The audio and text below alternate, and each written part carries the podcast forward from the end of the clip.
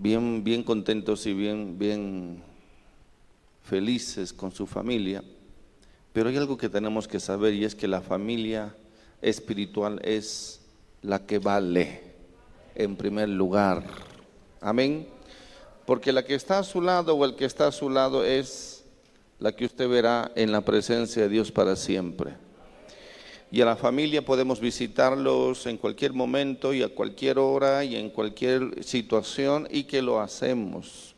Pero Dios es siempre importante, siempre debe ser más importante que todo. Amén. Debemos estar entonces y demostrar que a Dios amamos primero. Tenemos tantos días para visitarlos, para llamarlos, para estar con ellos y hemos estado, ¿no es cierto? Hemos estado con la familia, eh, pero como que nos damos licencias y ahí se demuestra el tipo de carácter que tenemos, ¿sí? Nos damos licencias y demostramos cuál es más importante y no importa que todos los demás no tengan tiempo, no importa que no tengan tiempo. No importa que, estén ocupados los demás, nosotros tenemos una, como hijos de Dios tenemos una prioridad. ¿Sí? Prioridad. Primero es Dios. Y aunque tuvimos tiempo para la familia anoche y otras y otros, y todo el año tenemos tiempo, para Dios, para Dios siempre tiene que ser lo primero en nuestras vidas. Amén. Dios tiene que ser siempre lo primero en nuestras vidas. ¿Cuánto dicen amén? Así que valentía es lo que se requiere. Valentía, es verdad. Podemos tener siempre, siempre hay tiempo para todo lo demás, pero Dios debe ser siempre lo primero. Por eso dice, busca primeramente que el reino de Dios y su justicia y lo demás vendrá por añadidura. Nunca nada puede ser más importante que Dios. Así que lo felicito una vez más por estar aquí en la casa del Señor y empezar este año o este día alabando al Señor, estando en su presencia. Amén. Valentía. Bueno, quiero, quiero entrar de lleno, después vendrán algunas cosas que son importantes. Pero, ¿qué es valentía? Quisiera ir con ustedes algunos ejemplos porque o conceptos. Porque es necesario ser valientes en medio de una generación lamentablemente cobarde. ¿Sí? Somos una generación o pertenecemos a una generación cobarde, sencillamente porque ante la dificultad o ante algunas dificultades tomamos una decisión. Lamentablemente, y la mayoría de las veces tomamos, tomamos una decisión equivocada frente a un problema, cualquiera sea del tipo que nos presente algún miedo o temor. La valentía es una fuerza mental o moral para, moral para enfrentar el peligro o el miedo o alguna dificultad.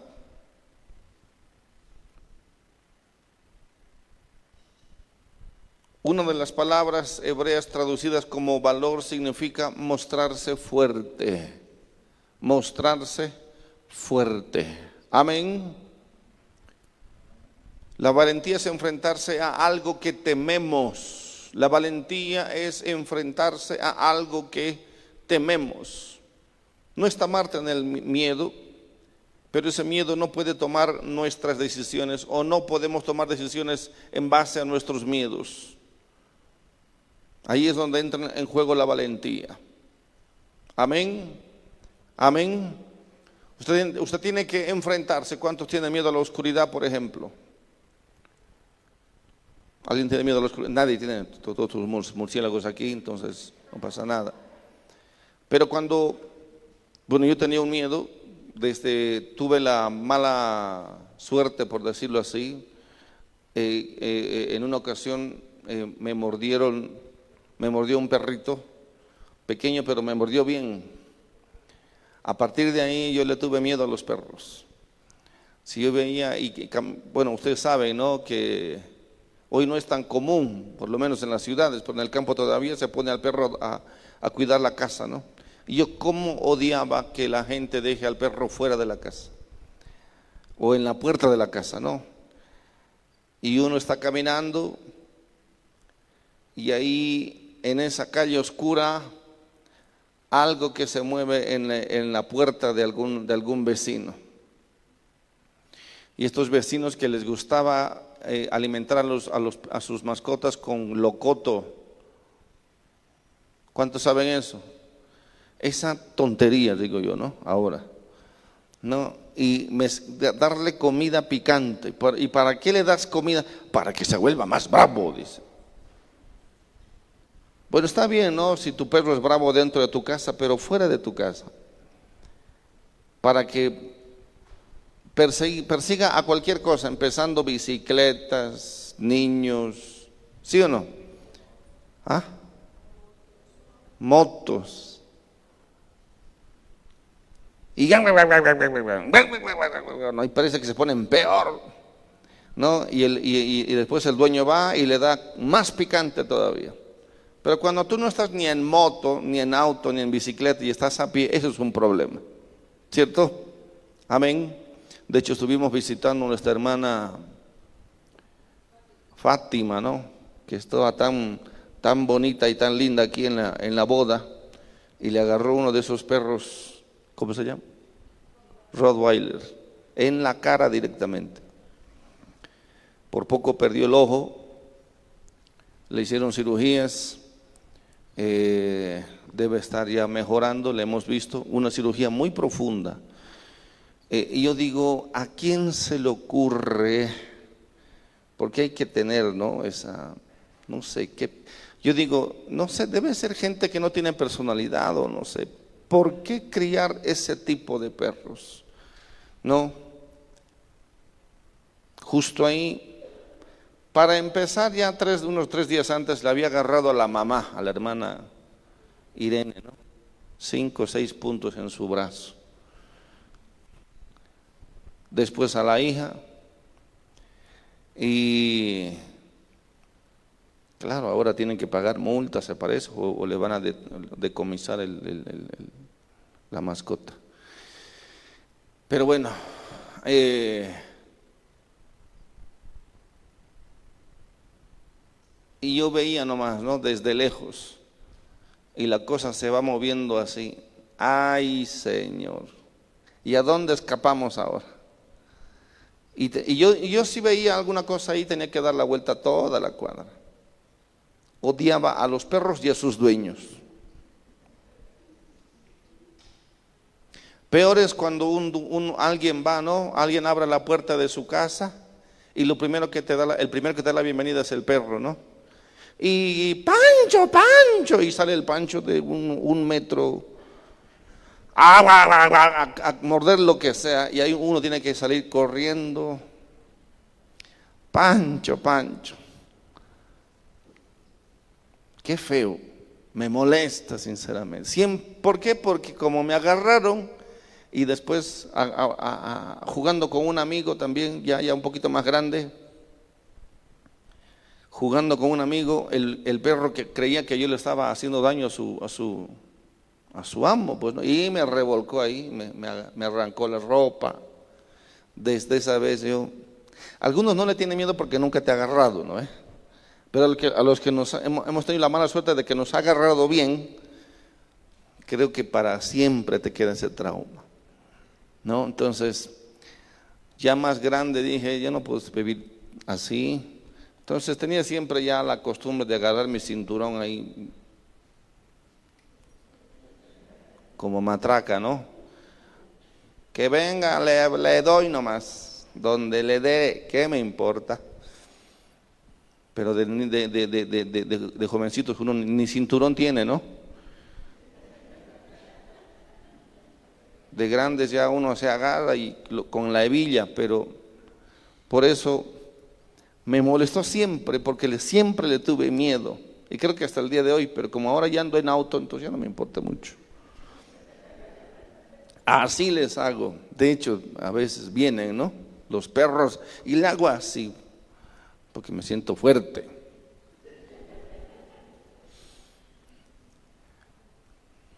No críe, no críe sus perros, por favor.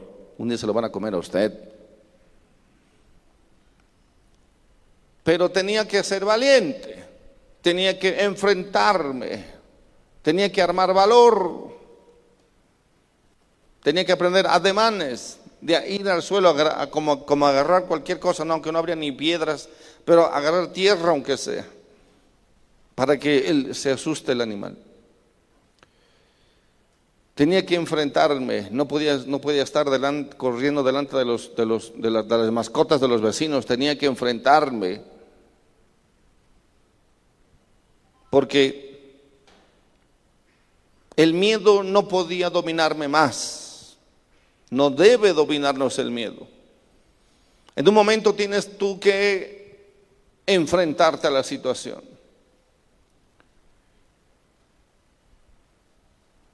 Habían cuadras que eran demasiado largas para darme una vuelta entera. Dije, no, o el perro o yo.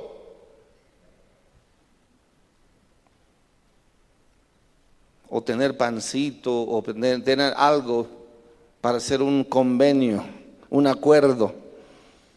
Pero algo teníamos que hacer, enfrentar la, la dificultad tiene que, viene de una decisión de una determinación, de decir no, o es él o soy yo. ¿Es el problema o, eh, me va a vencer o yo tengo que vencer ese problema? Según la palabra de Dios tenemos que recordar las promesas de Dios para enfrentarnos a lo que tememos.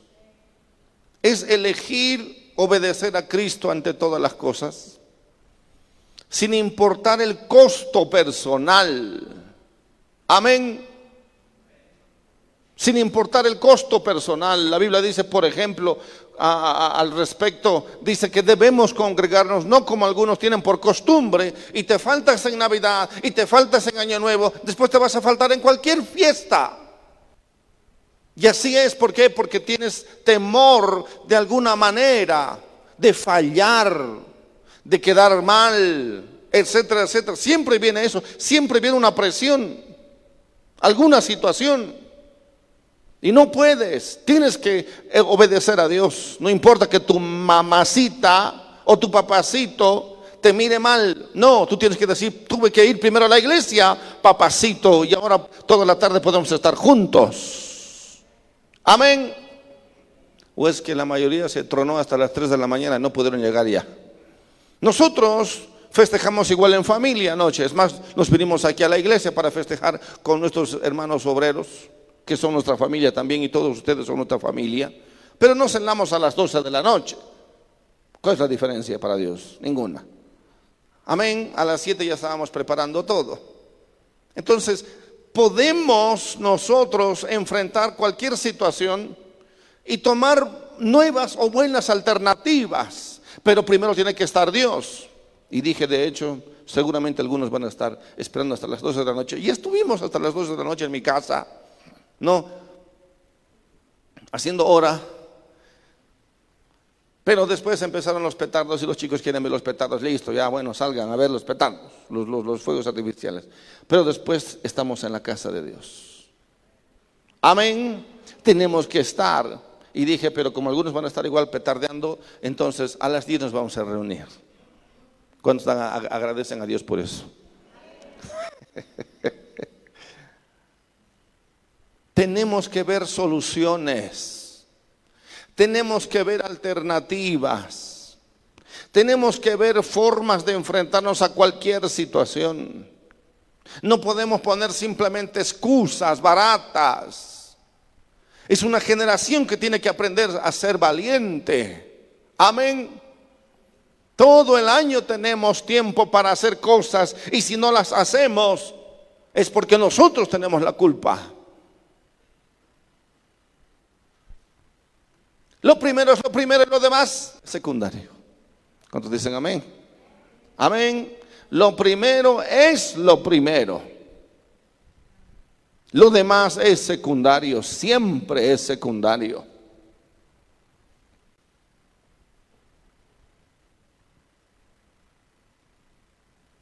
Lucas 9:23. Quiero empezar eh, eh, este año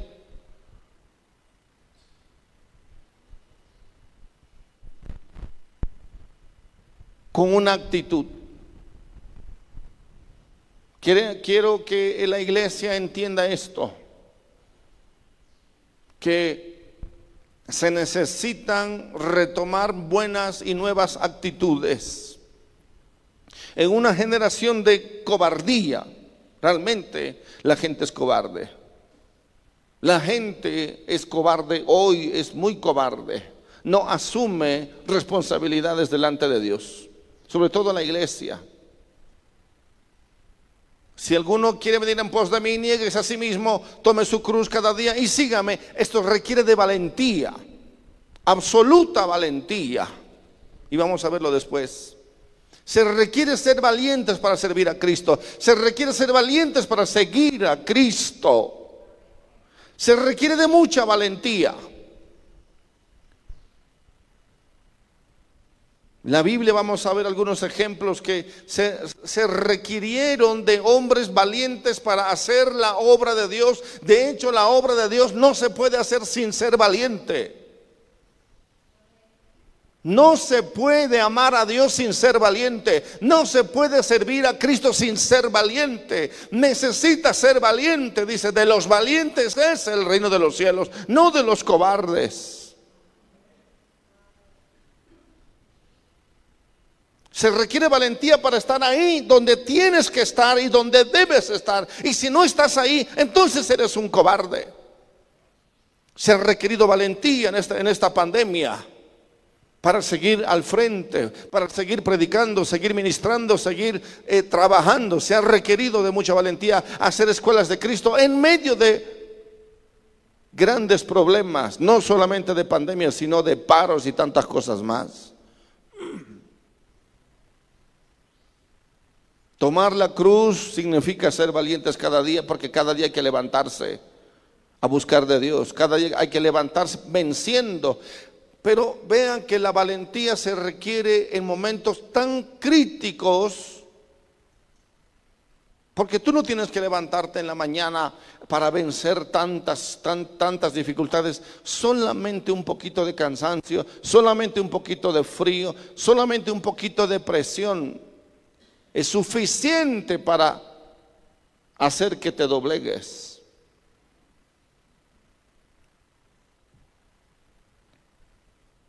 Cuando Moisés le dijo a Josué como, y lo nombró como su sucesor, aumenteme volumen por favor, o monitores, me estoy quedando sin voz. Le dijo, sé fuerte en, en, en Deuteronomio 31, 7 al 8. Vea, Deuteronomio capítulo 31, versículo 7.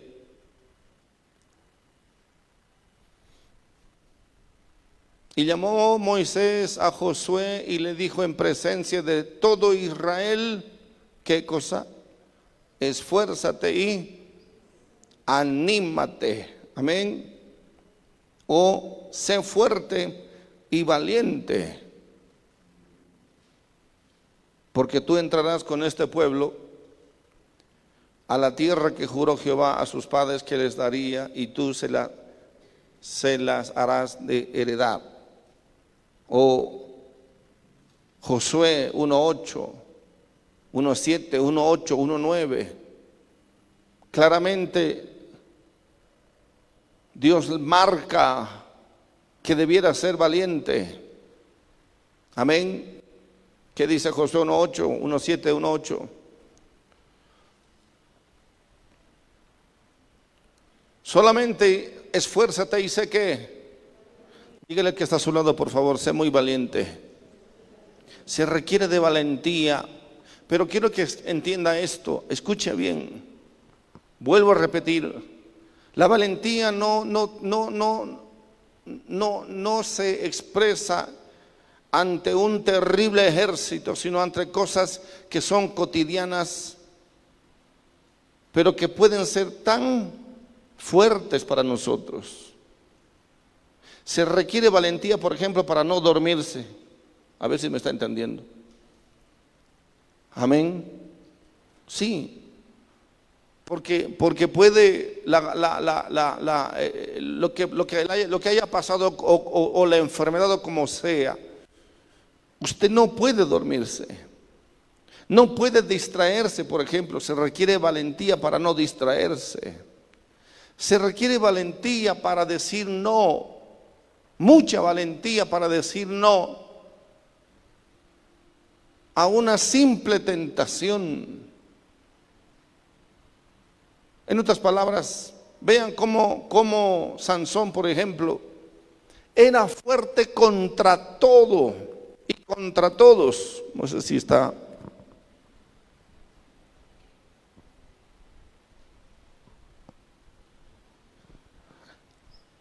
Y, y no podía contra una simple mujer.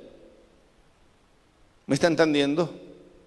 La valentía, sobre todo la valentía, tiene que ver con, con ese valor interno del corazón, pero contra algo que parece una fortaleza sin embargo, somos débiles frente a esa gran fortaleza que parece simple realmente.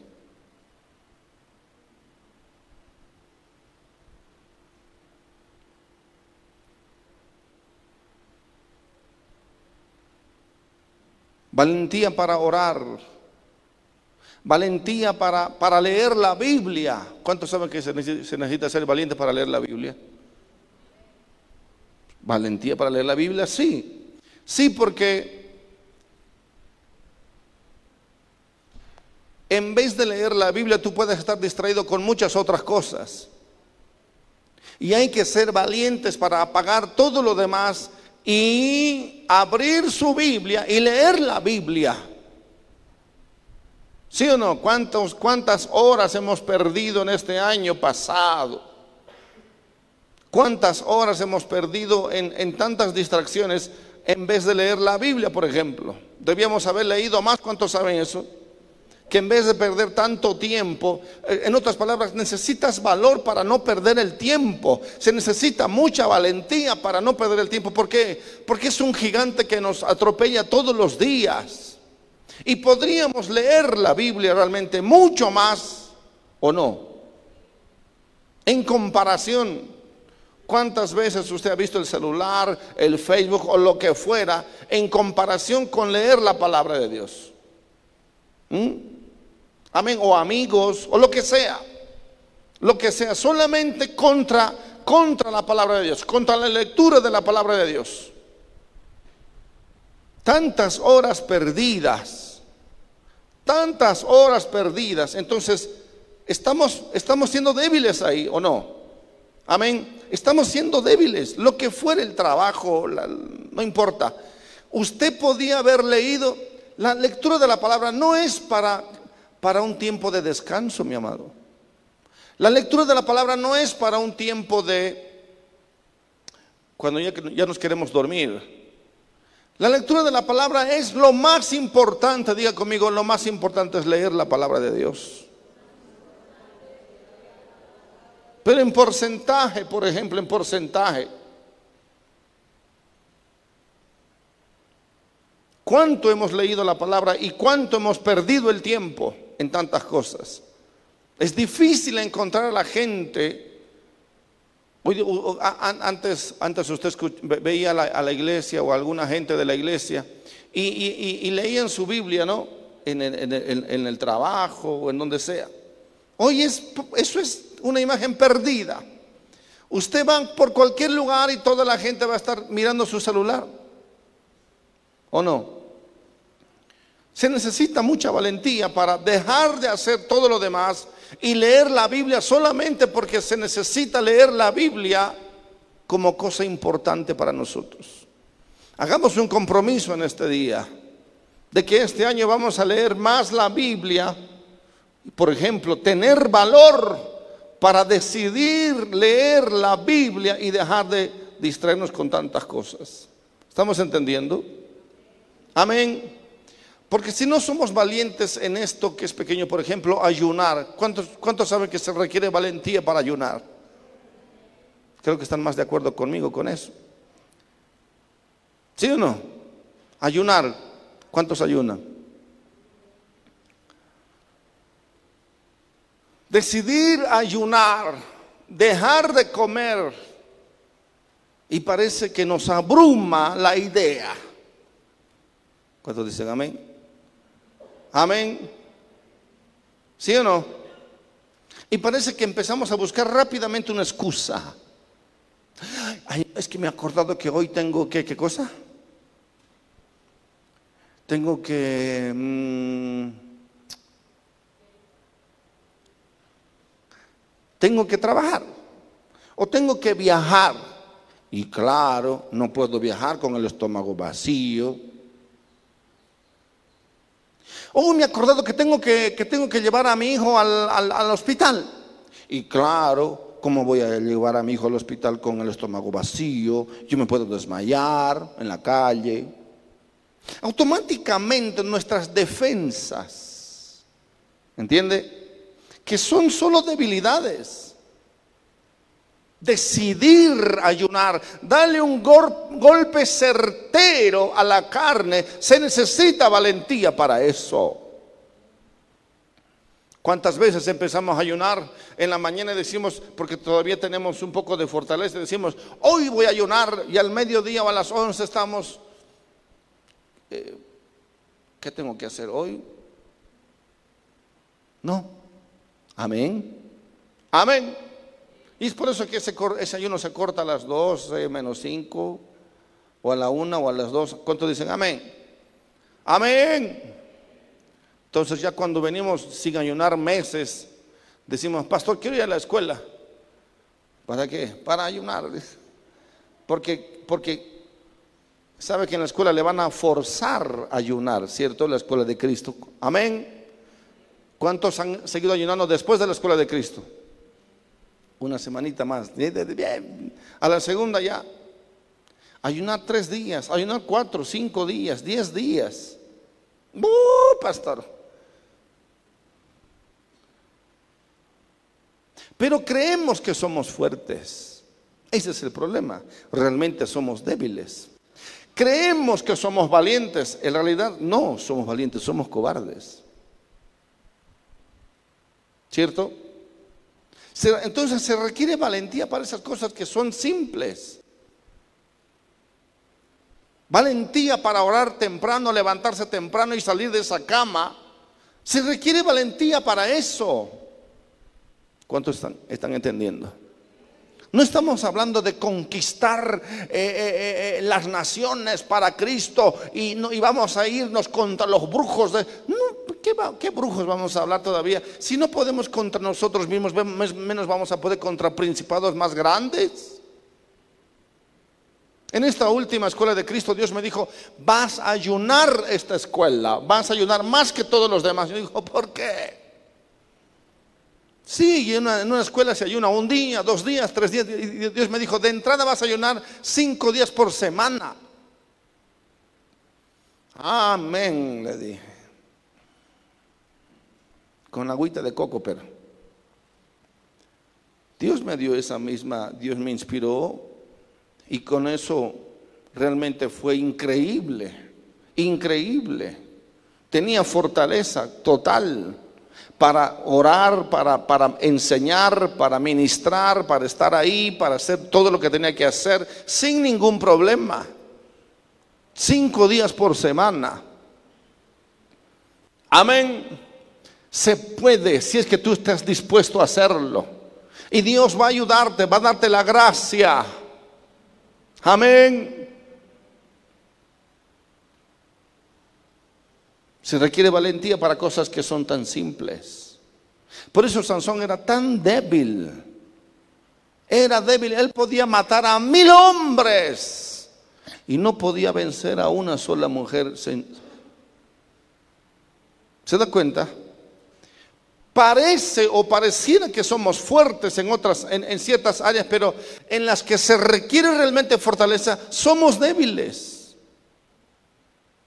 Somos débiles para elegir estar en la iglesia o estar con la familia, por ejemplo. Somos débiles.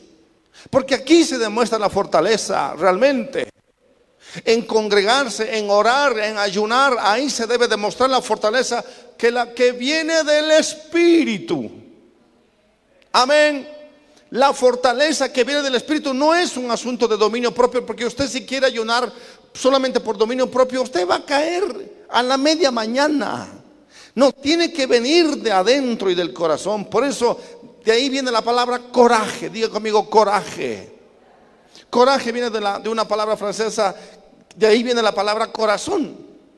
Porque es una determinación del corazón, de adentro, y decirlo, no, yo lo voy a hacer porque de adentro le tiene que nacer a uno el coraje del corazón. El corazón viene del coraje para hacer lo que se debe hacer.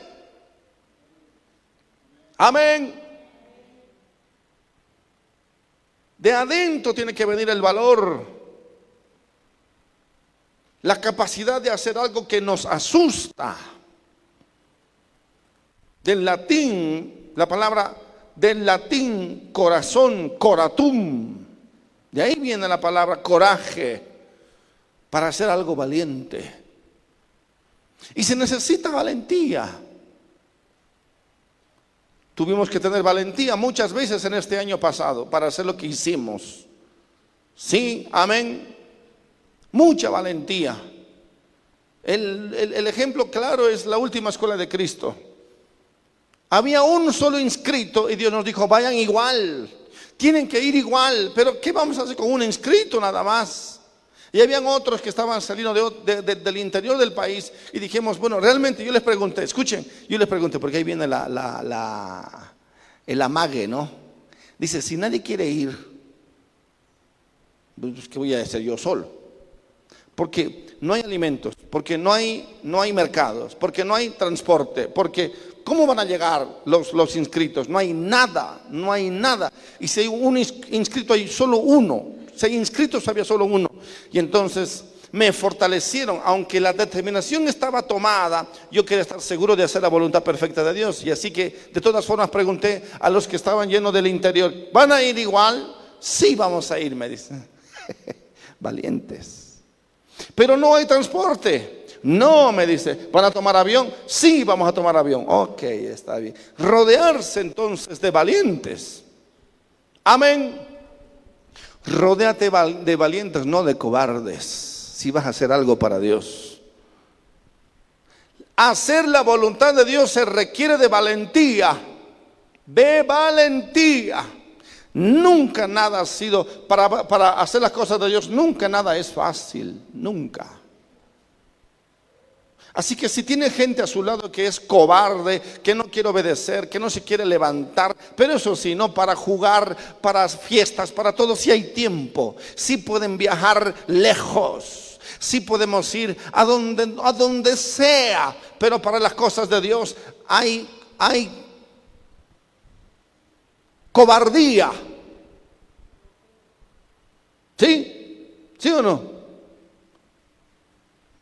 Para el, para el cobarde todo es un problema, todo es un problema. Me molesta la gente cobarde. He aprendido a ser valiente obedeciendo solamente al Señor. Le puedo dar testimonio de cada ola, de cómo Dios nos fue fortaleciendo para hacer lo que teníamos que haber hecho y llegar hasta donde llegamos. Todo esto que ven aquí y todo el testimonio que vemos tiene que ser en base a, decisiones de valentía.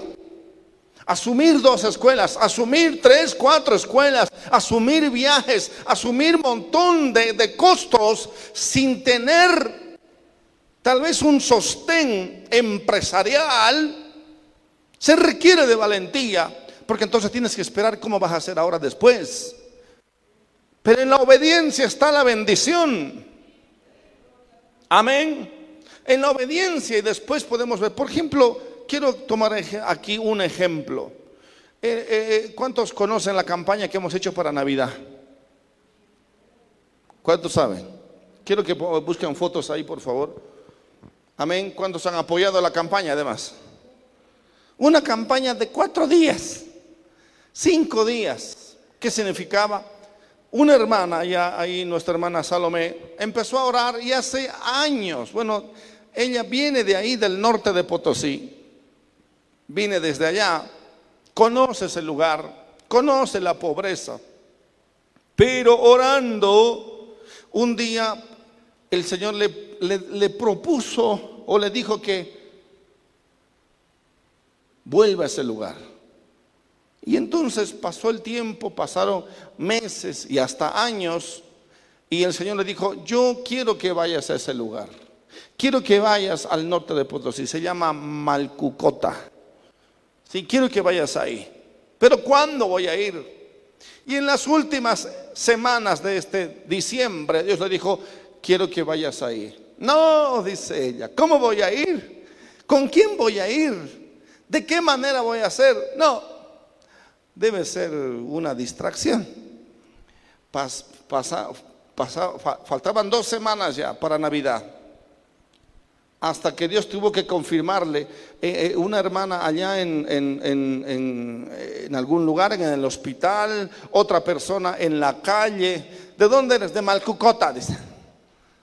Ahí el Señor me debe estar hablando se va a evangelizar al hospital y, hermana, ¿usted de dónde es? De Malcucota, dice. Está bien, Señor, tengo que ir a Malcucota entonces. Pero ahora faltan solo cinco días. Y ahora, pastor, me dice, creo que tenemos que ir a Malcucota. Le digo, tú, tú irás porque yo no voy a ir, le digo. Yo tengo un montón de cosas que hacer. Pero tenemos que ir a Malcucota tú verás, tenemos que llevar juguetes para 100 niños, me dice. Yo le digo, agarra todos los juguetes que hay en la iglesia y lees todo, todo lo que vamos a hacer. ¿Y con quién voy a ir? Tú sabrás, le digo, lo que es todo el equipo de la iglesia. Está todo el año venimos trabajando y rompiéndonos el lomo. ¿Usted ha visto esos baños ahí atrás? ¿Ha visto o no ha visto las mujeres? ¿Cuántos baños más? Tres más. ¿Cuántos más quieren? Yo digo, ¿qué les pasa a las mujeres? ¿Tienen problema en la vejiga? ¿No? Porque ni con tres baños les alcanza. Sigue habiendo colas. Hagan algo con su cuerpo. Pero qué bonito, ¿no? Amén tan bonito, tan excelente. Y es porque alguien tuvo que hacer ese trabajo. Y, eso hacemos, y de, muchas formas venimos trabajando, viajando, llevando, eh, saliendo, preparando escuelas aquí, escuelas de Cristo allá, y hay gente que y, estamos trabajando mucho, así que le digo a, Salomé, le digo, no cuentes con el grupo porque ellos están duros, venimos, así que si hay alguien más que quiere ir, ya tú verás. Así que tuvo que ir, tuvo que orar, decir, Señor, realmente tengo que ir, parece que nadie me apoya. Ahí es donde la cobardía puede apoderarse o la valentía de decir, Señor, entonces lo voy a hacer, aunque nadie me apoye, entre comillas. Amén. Por lo tanto, hacer la voluntad de Dios se requiere valentía. Nunca crea usted que hacer la voluntad de Dios es fácil. Nunca, nunca. Siempre ha sido complicado porque hay muchos factores que se levantan y el diablo se levanta en contra de eso. Así que bueno, no sabía ni cómo va a ir, ni con quién va a ir, ni qué va a llevar, ni, ni, ni cómo va a ser. Tuvo que orar y preguntar y después nos llegó a la, radio para apoyar el tema de, juguetes. Lanzamos la convocatoria, algunos eh, eh, eh, respondieron para 100 juguetes. Y ella dice, si, si escucharon la radio, estuvo dando su testimonio. Faltaban dos días, dice, y no habían juguetes, no había ropa. Dos días. Pero al día siguiente empezaron a llegar todos los juguetes, más de 150 juguetes. Es más, tengo que ir a recoger todavía a la, terminal de alguien que mandó juguetes y no tuve tiempo ya de recoger y no, no, no llegó por el tema del bloqueo. Pero ahí empezaron a llegar los juguetes, ahí están las fotos y la ropa y no eran juguetes viejos, la mayoría son juguetes nuevos. Más de 150 juguetes, paquetes de muñecas, paquetes de camioncitos, todo eso se empezó a recolectar en dos días. ¿Me está entendiendo? Es por eso que se necesita obedecer a Dios. Cuando Dios te dice algo y me dice, y yo ya le había dicho a, a Salomé, no sé cómo lo vas a hacer. Y ella dice, me están probando la fe entonces. y vuelve a llamarme y me dice, pastor, he orado y tengo que ir siempre. Bueno, vaya pues entonces. Amén. Eh, por lo tanto, se tiene, tiene que haber demostración de valentía. No es nomás decir, ah, como nadie me apoya, entonces no voy a ir. Yo quería abrir mi casa iglesia, pero como nadie me apoya, Abra la casa iglesia, abra su casa iglesia. Usted va a dar cuentas a Dios de eso. ¿Cuántas casas iglesias hemos visto cerradas? Porque dicen, no, como nadie me apoya. ¿Quién te va a apoyar? Solo Dios te puede apoyar. Amén. Solo Dios le puede apoyar. Solo Dios es una orden de Dios a usted. Ah, si no viene el pastor a predicar a mi casa iglesia, yo no voy a abrir mi casa iglesia. Bueno, pues mejor para mí. ¿Y quién va a predicar? Usted va a predicar. ¿Se da cuenta? Amén. Es su decisión delante de Dios. Si no lo hace, ya es su problema. Pero para los que hacen, para los que obedecen, se necesita valentía para eso. ¿Cuántos dicen amén? Y ahí empezaron a llegar la, ropa. Empezó a llegar ropa, ropa y más ropa para toda la gente. Yo no sabía, solamente me dijeron 100 niños. Pero claro, esos 100 niños tienen mamás, tienen papás, tienen hermanos, tienen abuelos. Y claro, teníamos que llevar o tenían que llevar la ropa. A ver, veamos algunas otras fotos más. Eh, eh, ahí llegando las cajas, haciendo la distribución. Amén. ¿Qué más? Vamos, vamos apúrense, ¿no?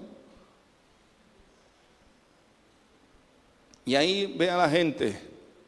Se reunieron al final cuatro pueblos, no solamente Malcucota, cuatro pueblos más. Hubiera querido que ella esté aquí. Bueno, está allá arriba, no tiene que trabajar igual. Pero ahí están los niños. Amén. Todos recibieron, miren, miren, felices y contentos, quemados por el frío y por el sol, pero vean cómo ellos están contentos de recibir sus regalos, su ropa, Pero no solamente es eso, sino que una iglesia les abrió las puertas para predicar en la iglesia. En la iglesia se llenó y empezaron a ministrar, a predicar, recibieron sanidades, recibieron eh, eh, eh, el Espíritu Santo. Fueron cultos según ellos, forma, no pudieron acabar hasta las 12 de la noche. Miren los niños, miren los niños. Parecía que todos estaban esperando ese momento, recibiendo de Dios, recibiendo a Dios. Un mover especial, recibiendo la presencia misma de Dios. ¿Cuántos están entendiendo lo que acabo de decir, lo que estoy tratando de explicar?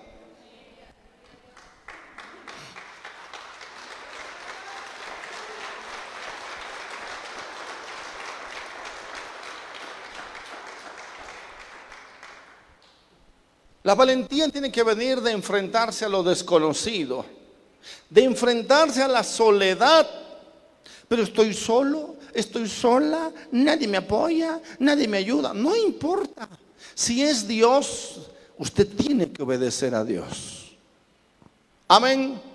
De ahí es donde Dios empieza. Miren, miren los, gestos. No son niños que están esperando su regalo y salen corriendo. No, son niños que han venido a buscar a Dios.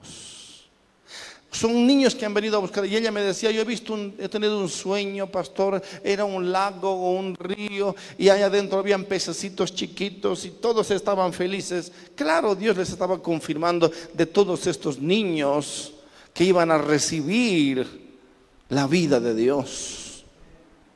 Amén. Ya apareció el camión, ya apareció el transporte, ya aparecieron los colaboradores, ya aparecieron los, los obreros. Y ahí estaban yendo, yendo a eso, pero se requiere valentía. ¿Me está entendiendo? ¿Estamos entendiendo? Se requiere valentía para hacer la voluntad de Dios. Tenemos una, tenemos, ahora, ahora, ahora tienen una invitación porque quieren que vayan en agosto, dice, ¿no? Eh, está bien, vayan pues. Ahora vayan. A mí no me impresiona gente con buena voluntad. A mí me impresiona gente con valor, con valentía. Amén. ¿Está entendiendo? Sí, porque hacer la voluntad de Dios requiere valentía. Ahora tenemos que ir a, Europa. En abril estamos saliendo a Europa si Dios quiere. Tenemos que ir a dos, tres países tal vez. Se requiere valentía. Se requiere valentía para entrar a España, un país tan difícil por la agenda globalista LGBT, establecer la escuela va a ser un tremendo desafío ahí, porque la iglesia se ha acomodado a esas corrientes. Ya no quieren hablar en contra del homosexualismo porque tiene cárcel, etcétera, etcétera, etcétera, etcétera. Y tenemos que estar ahí, y eso requiere desafío. La voluntad de Dios siempre trae desafío, entienda eso. ¿Cuántos dicen amén?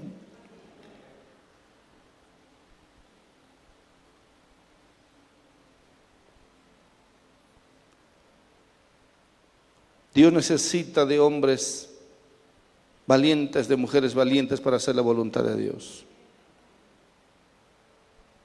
Segunda Reyes 13, 8.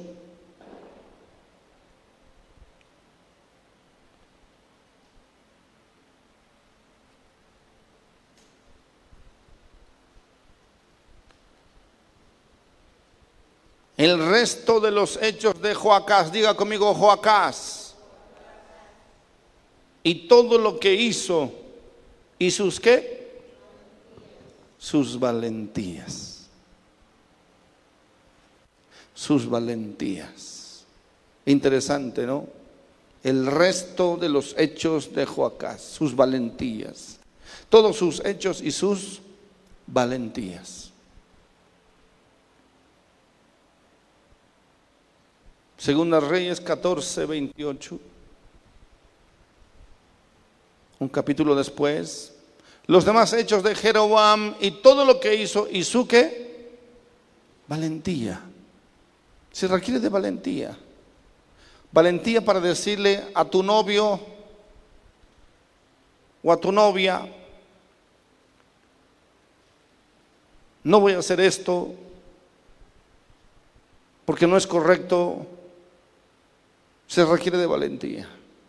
Se requiere de valentía en la familia para hacerle entender a la familia que Dios es primero antes que todos ellos juntos.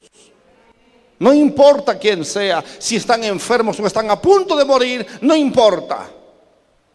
Se requiere de valentía para decirles tranquila, tranquilo, yo voy a ir a donde debo estar porque ese es mi lugar y después voy a volver.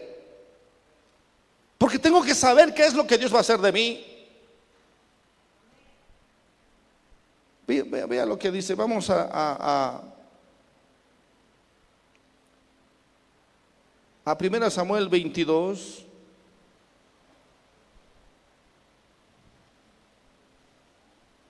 Primera Samuel capítulo 22. David. David, un hombre que se sentía afligido, es verdad, porque no siempre nos sentimos valientes, porque no siempre nos sentimos con la fortaleza espiritual, porque parece que tuviéramos más derrotas que, y fracasos que éxitos. Llega un momento en que uno dice, parece que me voy o voy a dejar de hacer lo que estoy haciendo. Una sola cosa usted tiene que saber es que si lo que está haciendo le agrada a Dios, sígalo haciendo. No importa lo que, lo que venga después. Amén. Si lo que usted está haciendo agrada a Dios, sígalo haciendo.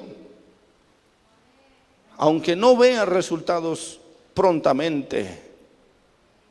Sígalo haciendo porque es para Dios, porque Dios le ha dicho que haga. Tampoco necesitamos un, envío de un ángel para hacer lo que debemos hacer. ¿Cuántos saben eso? ¿Cuántos aquí tienen una casa que, esta, que este año em, se empiecen a abrir nuevas casas iglesia? ¿Cuántos dicen amén? Pero no diga amén, diga me comprometo. Voy a levantar una casa iglesia. Solo necesitamos ver gente que esté dispuesta y vamos a apoyarle. No gente que condicione sino gente que esté dispuesta, gente que desea hacerlo. Y vamos a, y vamos a, a ver cómo Dios respalda eso entonces. Amén. No nos mantengamos sin hacer nada. Hagamos algo. Todo lo, cualquier miembro de la iglesia que desea hacer algo tiene que ver con una casa iglesia. ¿Cuántos dicen amén? Usted puede invitar a alguien a su casa. Tenemos un sistema. Tenemos una forma, pregunte. Pero tenemos que volver a hacerlo. Porque si no, si no hacemos, quiere decir que nos hemos hecho vencer por la cobardía. No. Por ningún tipo, por ninguna forma. Tenemos que hacer lo que sabemos que a Dios agrada. Por eso Nehemías tuvo éxito porque sabía, aunque todo estaba en contra, aunque habían amenazas, Nehemías una cosa sabía y era que si levantaba y reconstruía los, el muro, eso era la fortaleza para Nehemías. Amén, amén. Sí, ahí es donde Nehemías dijo, el gozo del Señor es que, el gozo del Señor es mi fortaleza. En otras palabras, hacer lo que a Dios le agrada le va a dar fortaleza. Hacer lo que a Dios le agrada le va a dar fortaleza para terminar de hacer lo que a Dios le agrada. Eso es todo. En otras palabras, encontramos fortaleza cuando hacemos lo que a Dios le agrada. Amén.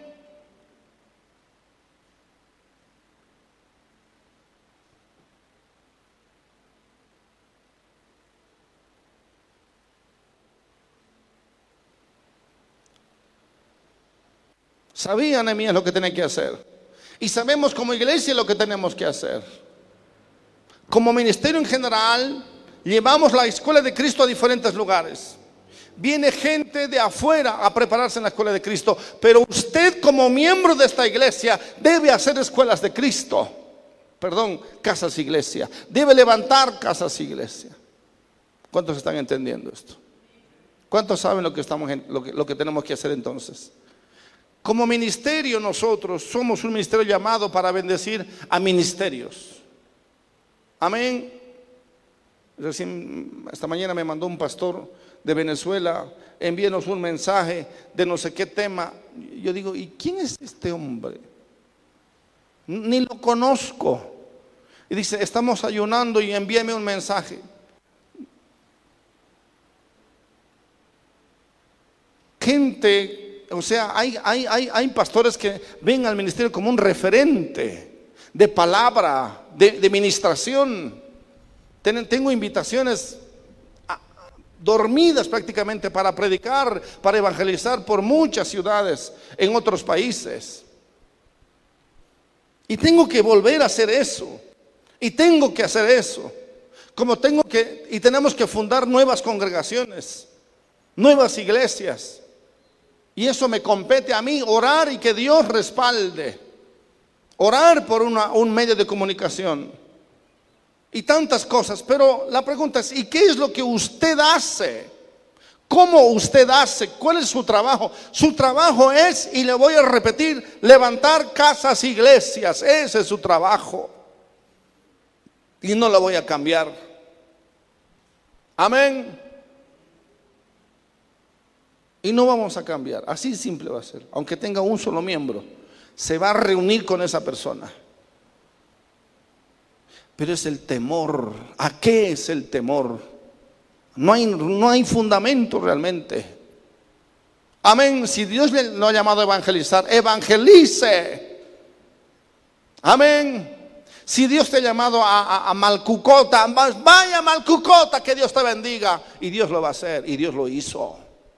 ¿Está entendiendo? Ahora que quieren que vayan en otro mes, quieren que quieren quieren recibir la bendición porque la gente que estaba ahí vieron el poder de Dios la administración del poder de Dios que nunca habían visto. Y dijeron ellos, esto es lo que queremos, por favor vuelvan. Y así es, cuando hay, cuando hay alguien, cuando hay gente que se mueve por la voluntad, la guía y, la, obediencia, Dios respalda eso. Eso es todo lo que Dios quiere. Oh, gente que le obedezca nada más. Y si le obedecemos, Dios va a respaldar con milagros, maravillas, señales, prodigios, provisión y todo lo que se requiera. Amén.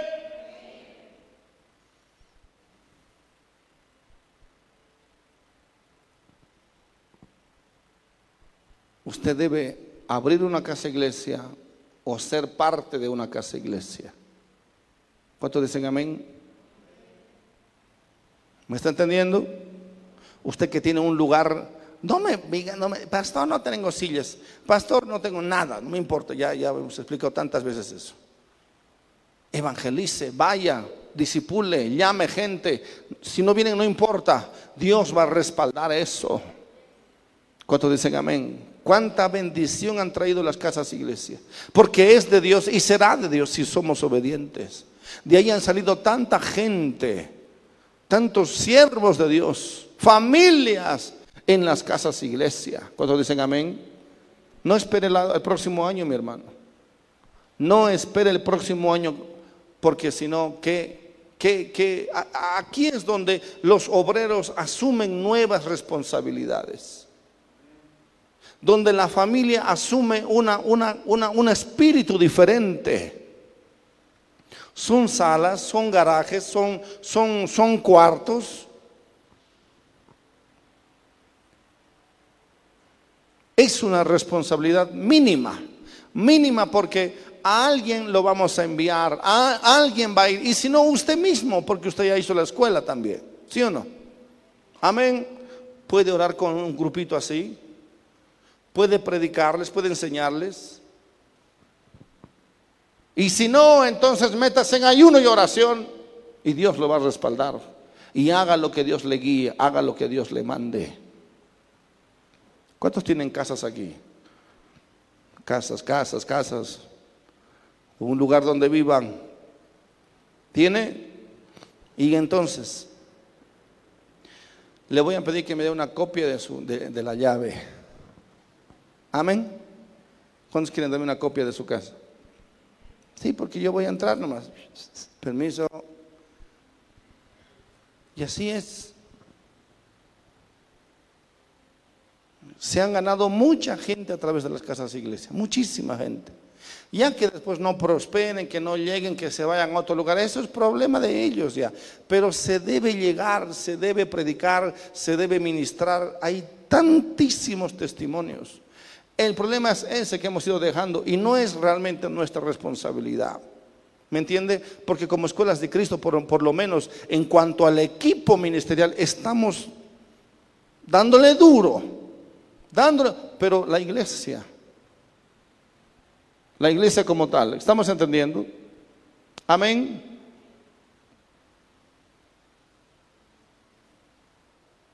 Ya le hemos visto a la hermana Elena, otra foto.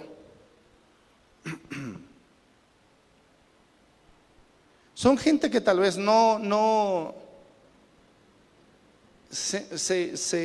eh, No van a llegar a la iglesia al principio, pero sí van a estar recibiendo una palabra. Se han levantado nuevos ministerios a través de casas iglesia, pero se requiere de fidelidad de los participantes o de los anfitriones. ¿Cuánto dicen amén?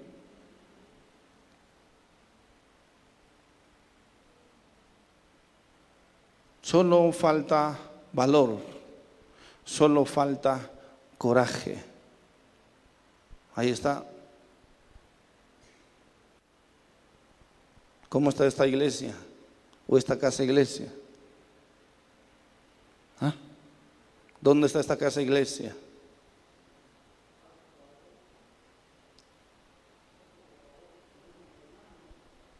Sí, yo sé.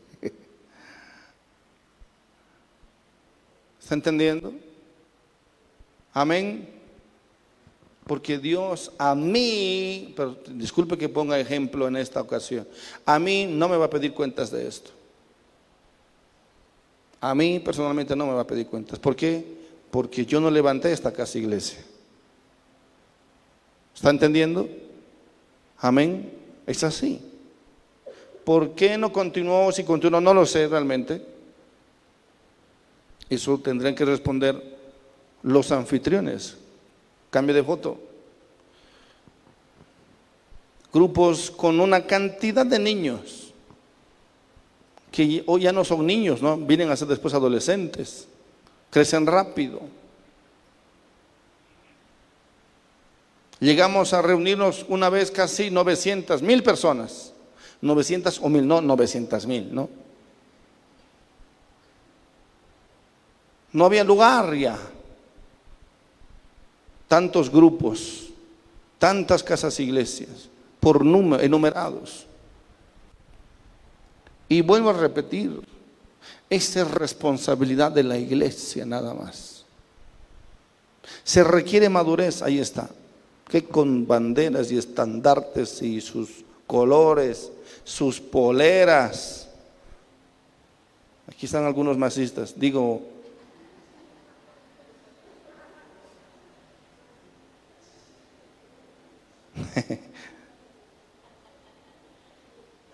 no, con su color de, polera, su logo. Deja pues donde, hermano.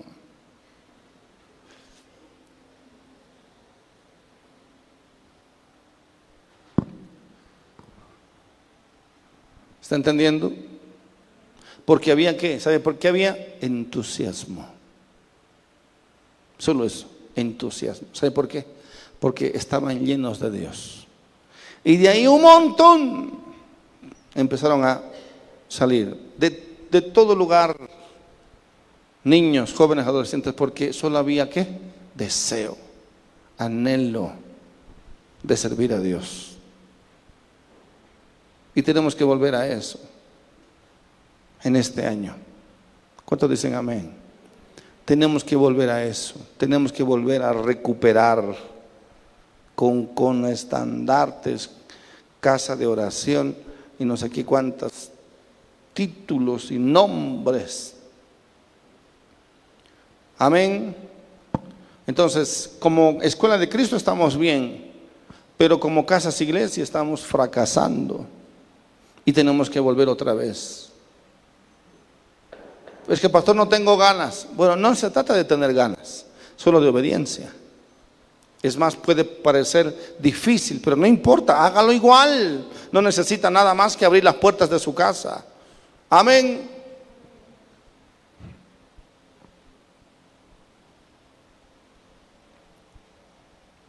David igualmente se sentía atribulado, eh, confundido, escapando, pero él solo, solo tenía que hacer la voluntad de Dios. Y yéndose luego David allí, huyó a la cueva de Adulam, y cuando sus hermanos y toda la casa de su padre lo supieron, vinieron allí a él. Se escondió. Y no, no, no, no, es, no es difícil tomar una decisión de esconderse. Esconderse tras, tras programas, esconderse detrás de la familia, esconderse detrás del trabajo, esconderse detrás de cualquier cosa. No es fácil realmente, o no es difícil más bien. Nos podemos esconder detrás de cualquier cosa y no hacer lo que Dios nos ha mandado a hacer.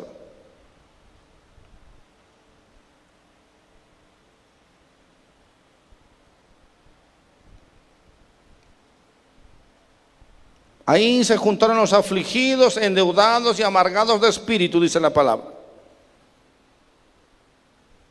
Pero después empezaron a entender que Dios lo había llamado a David.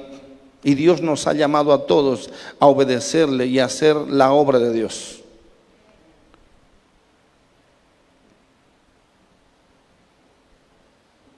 Salmo 57, 1. David escribe esta, este salmo en medio de la cueva de Adulam. Ten misericordia de mí, oh Dios, ten misericordia de mí, porque en ti ha confiado mi alma y en la sombra de tus alas me ampararé hasta que pasen los quebrantos. Podemos sentirnos quebrantados de, de cualquier forma, pero tenemos que seguir adelante. Tenemos que seguir avanzando. Amén.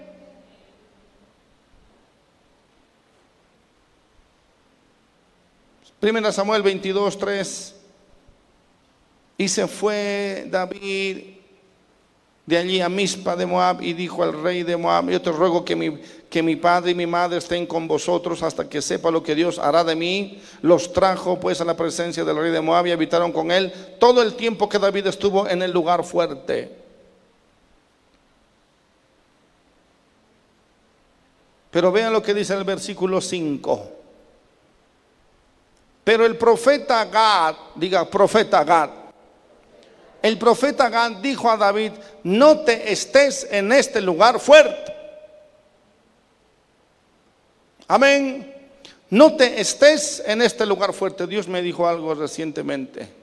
Y me dijo, ustedes debían haber entrado en este año pasado, debieran haber entrado en un nivel, pero no quisieron. No quisieron. Van a entrar en, el, en, el, en la segunda ola. Me molesta saber eso.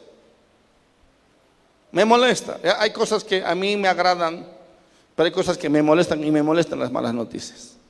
Y cuando Dios me habla, me habla nomás. Y debieran haber entrado, me dijo, debieran haber entrado y estaban entrando, pero se distrajeron. Pero van a entrar recién en la segunda. ¡Ay! Espero que sea en este año. Pero es así, y es, y es porque si bien estamos, podemos estar dándole duro, duro, duro, duro, eh, eh, no te acompaña, muchas veces no te acompaña el ambiente o la gente, la iglesia. No te estés, dice, no te estés en este lugar fuerte. Anda y vete a tierra de Judá. Y David se fue, amén, y vino al bosque, dice. No podemos estar escondidos todo el tiempo. No podemos estar colocando excusas todo el tiempo. No podemos estar metidos en nuestra cuevita de Adulam todo el tiempo. Tenemos que adelantarnos, tenemos que seguir adelante, tenemos que seguir trabajando. Amén.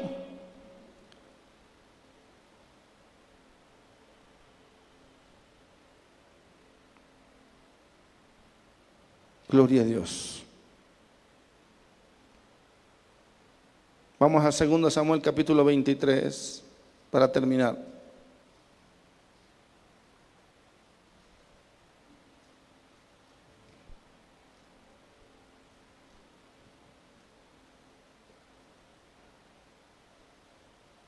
Segundo Samuel capítulo 23.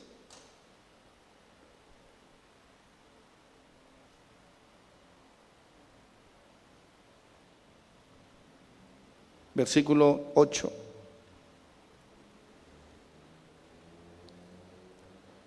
Estos son los nombres de los valientes que tuvo David.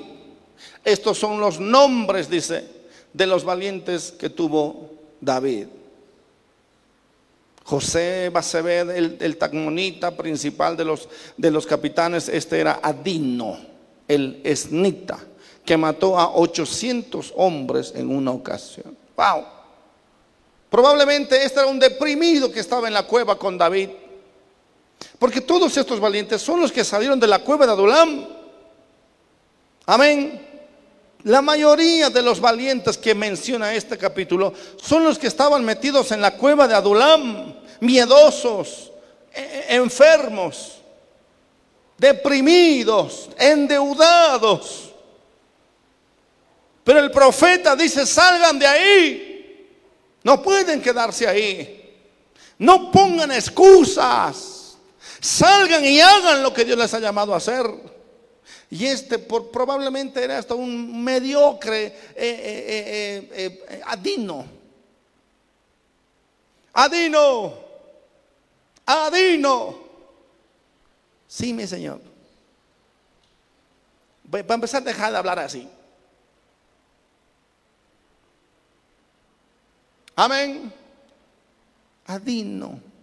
Su nombre parece de Aladino, de cuentos de hadas. Adino. ¿Qué puede mostrar Adino? Deprimido, endeudado. Pero de pronto Adino empieza a transformarse. Y dice David, Adino, sal de ahí. Deja tus trapitos como ayer estábamos haciendo algo aquí, cocinando y veo a uno de los muchachos pelando arvejitas. Deja de pelar arvejitas, ven a hacer fuego conmigo.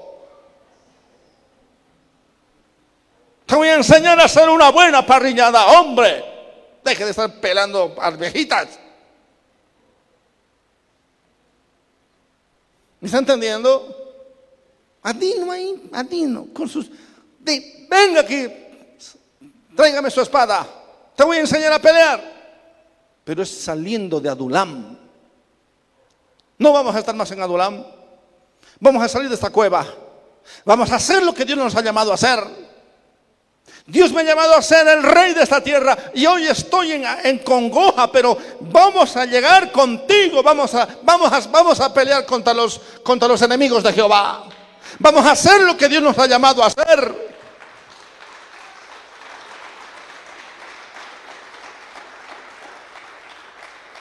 Me acuerdo bien, un, tío, un tío de, la familia de mi padre, tenía yo 11 años, 11 años, y estaba sobre un autito, una, una, un, triciclo, y hacía que me empujen a mis primitos de, 7, 8 años. Y mi, y mi tío me dijo, oye, me dice, ¿cómo vas a andar con esas cosas? Tú ya debes estar manejando un auto. Y me quedó eso en la cabeza. A la semana siguiente yo le dije a mi tía, tía, ¿me dejas manejar tu auto? Sí, me dice, ¿en serio? Yo tenía 12 años. Y a los 12 años yo ya estaba manejando el auto. Y dije, wow, lo que puede hacer las palabras de alguien, de un hombre que te, que te saque de ese, de, ese, de ese pensamiento infantil para hacer lo que debes hacer. Y aprendí a manejar a los 12 años. Nadie me enseñó a manejar auto. Aprendí yo solito.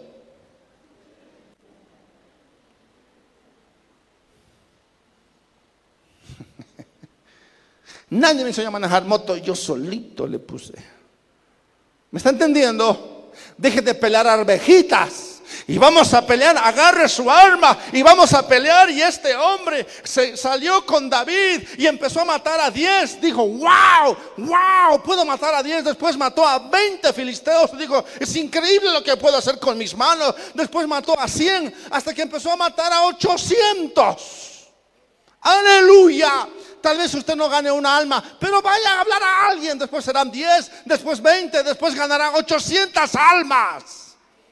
Aleluya. Solo hágalo. Abra la boca y el Espíritu Santo hablará por usted.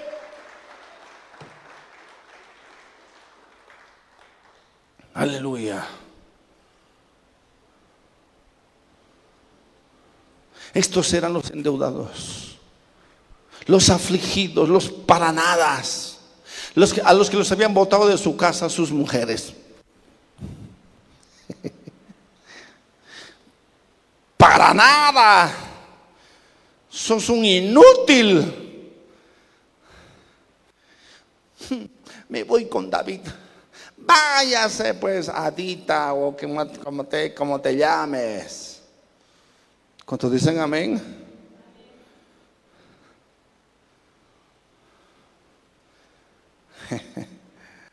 Aleluya. Veamos Eleazar, uno de los valientes de David.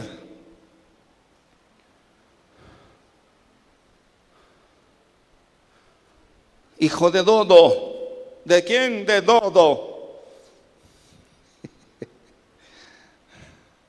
¿De quién eres hijo? De Dodo. ¿Y qué es Dodo? No importa quién sea Dodo. Pero aquí hay un Eleazar, Auita, uno de los tres valientes que estaban con David cuando desafiaron a los filisteos que se habían reunido allí para la batalla y se habían alejado los hombres y se habían alejado, dice, siempre están los cobardes. Amén. ¿Qué más? Este se levantó e hirió a los filisteos hasta que su mano se, cansó y quedó pegada su mano a la espada. Aquel día Jehová dio una gran victoria y se volvió el pueblo en pos de él tan solo para recoger el botín. ¿Cuántos dicen amén? Amén. Pudimos hablar de todos, de muchos. Después de este fue Sama, hijo de Aje, Ararita. Los filisteos se habían reunido en Leída, donde había un pequeño terreno de hielo de lentejas y el pueblo había huido delante. Siempre están los que huyen, ¿se da cuenta? Siempre están los que huyen, siempre están los que se escapan, siempre están los que no hacen nada, solo son una bola de, de espectadores. No me gusta ser espectador. ¿Cuántos son aquí espectadores? Digan amén. ¿Cuántos son aquí?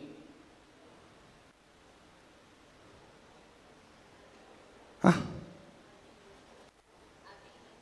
Adinos. ¿Cuántos adinos hay aquí? Adinos. Aladinos sí hay.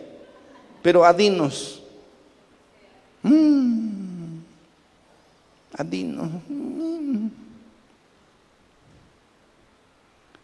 ¿Cuántas almas has ganado? Pregúntale que está, ¿cuántas almas has ganado este año pasado? Pregúntale.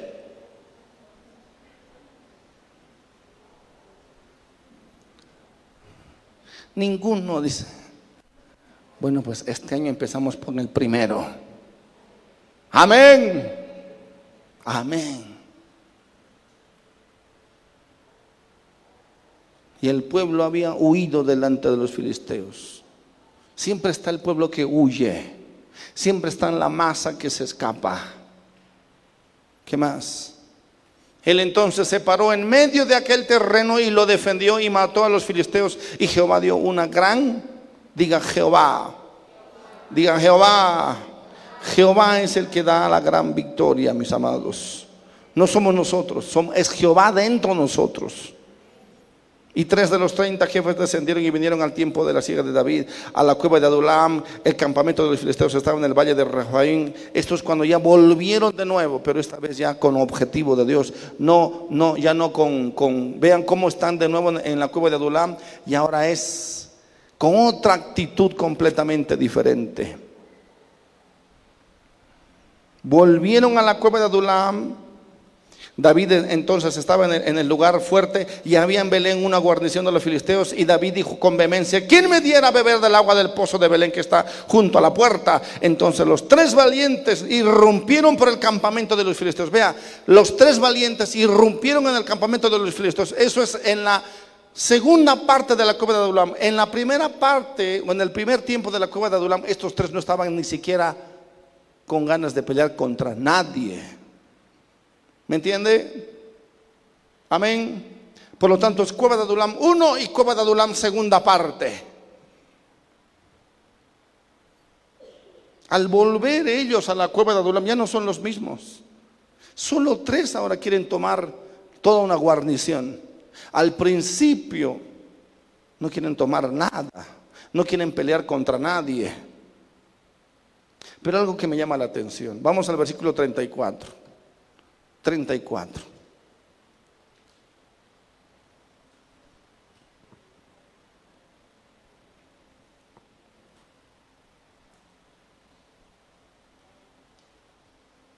¿Estamos ahí? ¿Qué dice?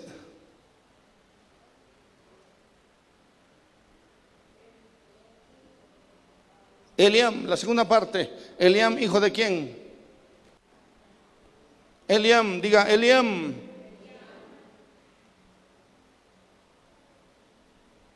¿Sabe quién era Eliam? ¿Sabe quién es Eliam? Se asombrarían. Pero Eliam es el padre de Betsabé, hijo de Aitofel. El padre de Betsabé. ¿Quién diría, no? La gente cercana. Eran de los valientes de David. Ahora, quiero que entienda algo. Uno, uno puede ver con, con, con escosor o, de forma incómoda el, asunto de, David con, con Besabé y que hubo un, adulterio inclusive y que hubo un problema ahí, pero cuando nos deprimimos, todos nos deprimimos, ¿cierto?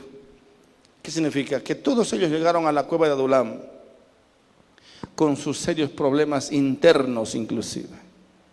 Amén. Eh, eh, eh, problemas entre ellos, eh, eh, pasados oscuros, relaciones eh, raras. ¿Está entendiendo? Amén. Y uno diría, ¿y qué hace el abuelo de Betsabé? Bueno, dice David, o el padre más bien, que y bueno, todos tienen derecho a pelear, todos tienen derecho a levantarse. Aquí no es un asunto interno entre nosotros, es, es que todos queremos hacer la voluntad de Dios. Todos queremos hacer la voluntad de Dios. Este es mi nuevo, nuevo el anterior suegro y el, el nuevo suegro también. ¿Me está entendiendo? Pero hay más todavía. Vea.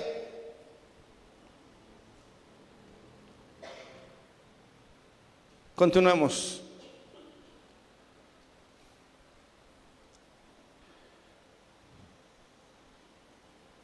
En el versículo 39 hay un valiente más de David. Urias, ¿quién? ¿Qué Urias? Urias. ¿Quién era Urias? Esposo de Betsabé. Bien. ¿Qué tal esos valientes? Increíble, ¿no? O sea, en otras palabras, habían muchas roscas, pudieron haber muchos problemas, pudieron haber muchas diferencias. E, e, es más, ¿qué hacía metido ahí e, este Urias? Pero es que Urias vio, dijo, esto no es un asunto de David, sino es asunto de la voluntad de Dios. Y yo quiero ser parte de eso aunque hayan situaciones complejas, y de hecho hay, siempre va a haber eh, situaciones complejas entre nosotros o de adentro o por dentro. Póngase de pie, por favor. En otras palabras, los valientes de David no eran tremendos guerreros, sino Dios realmente había hecho con ellos algo diferente se unieron por un propósito. Amén. Se unieron por un objetivo. Hacer la voluntad de Dios. ¿Habían problemas personales? Sí. Cada uno de nosotros aquí podemos, podemos poner muchas excusas, pero pastor, mi esposa no me acompaña, no importa que no le acompañe, lo acompañará después, pero haga lo que Dios le ha mandado a hacer. Pero pastor, mi esposo, usted no conoce a mi esposo, no quiero conocerlo tampoco, ni quiero conocerlo. Pero usted solamente haga la voluntad de Dios y Dios respaldará. ¿Me está entendiendo? Amén. Trabajar con Urias Eteo. David se sintió, uy, no quiero verlo, ni quiero verlo al pobre Urias. Después lo mandó a matar inclusive, pero era parte de sus valientes. Aquí muestra este versículo, es increíble. Que Urias no fue simplemente un perdigón perdido por ahí, no. Fue uno de los valientes. Y claro, David nunca va a borrar esto, ¿no? Nunca va a poder borrar ni por la eternidad. Pero no importa, se unieron por un propósito. ¿Me está entendiendo? Se unieron, digan conmigo, unidad. Unidad es lo que necesitamos. Pueden haber muchas cosas internas feas, este, eh, que, no, no podamos entender. Sin embargo, este año, hermanos, que podamos unirnos con un propósito. ¿Estamos entendiendo? Que podamos unirnos, no importando muchas cosas personales o internas o, escabrosas, no importa, pero hagamos lo que Dios nos ha mandado a hacer. De forma individual y de forma global. Tenemos mucho por delante, muchos desafíos por delante, pero no podemos hacerlo solos. Cada uno podrá ser un, un hijo de Dodo, Amén. Un Adino, un Urias, no importa, pero haga lo que Dios le ha mandado a hacer.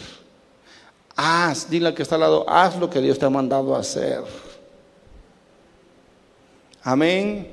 Haz lo que Dios te ha mandado a hacer en este año.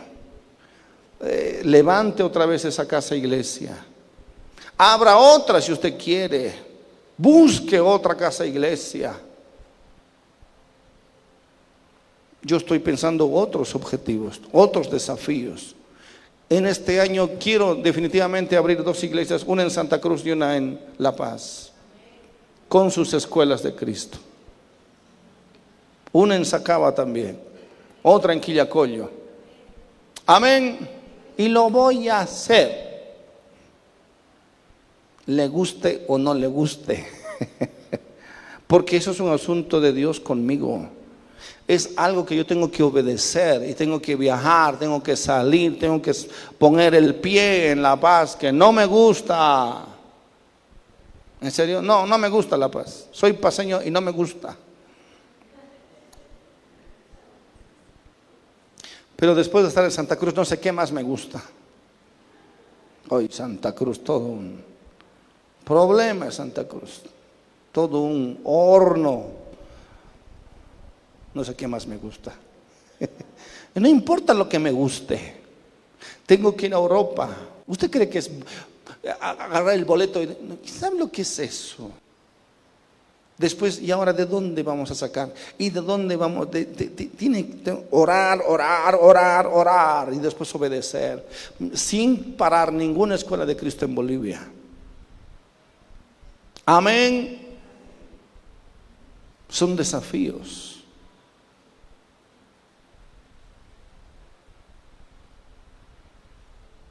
Pero Dios se ha ido glorificando en todo. Pero en obediencia está la bendición. Aunque tenga miedo, hágalo. Si usted evangeliza, hágalo. Si usted tiene que salir, hágalo. Abra su casa, hágalo. Levante sus manos, por favor, al cielo. Ahora haga un compromiso solamente con el Señor de ser uno de los valientes de Jesús. Padre, en el nombre de Jesús, te damos gracias, Señor. Estamos aquí, Padre, para comprometernos contigo, nada más.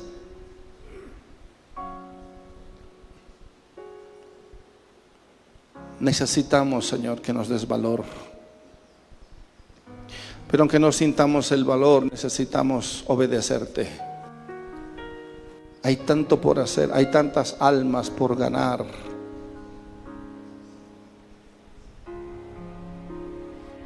Hay tanto trabajo en el nombre de Jesús. Ayúdanos, danos pasión, Dios mío, otra vez por las almas. Danos pasión por obedecerte. Danos la fuerza y la gracia para obedecerte. Para hacer lo que tú nos has llamado a hacer en este año. Para cumplir tus expectativas. Estamos atrasados. Tal vez hemos perdido la oportunidad en este año pasado, Dios pero en este año queremos recuperar. Necesitamos recuperar espacio, terreno que hemos perdido. Amado Dios, en el nombre de Jesús, despierta nuestra iglesia, despierta nuestros corazones. Sí, Señor, despierta en el nombre de Jesús. De nada servirá que tengamos grandes eventos y traigamos a los mejores predicadores si no estamos obedeciendo. Sí, Señor. Si no estamos obedeciendo, de nada servirá tanta actividad. Ayúdanos en el nombre de Jesús. Por favor, ábrenos las puertas. Ábrenos las puertas. Danos ese valor, ese coraje de obedecerte, simplemente y llanamente de obedecerte en las cosas tan simples y tan sencillas. Y tendremos valor para obedecerte en las cosas mayores. Tendremos valor para vencer otros enemigos, tal vez más grandes, tal vez más fuertes. Sí, Señor. Te rogamos en esta hora. Te rogamos y te pedimos que nos des la gracia. Levante sus manos y pídale la gracia del Señor. Dígale simplemente enséñame y dame de tu gracia. Dame de tu gracia. Quiero ser obediente. Quiero comprometerme contigo, Señor. En el nombre de Jesús, ayúdanos. Que todo engaño, Dios mío, que todo engaño del diablo quede al descubierto. Que seamos una iglesia militante, que practiquemos lo que venimos predicando. Mi amado Dios, pon esa gracia en nuestras vidas. Pon ese deseo, ese anhelo. Despierta nuestro espíritu. Despierta nuestro espíritu. En el nombre de Jesús aumenta nuestra fe. Aumenta nuestra fe. Gracias Señor. Amén. Y amén.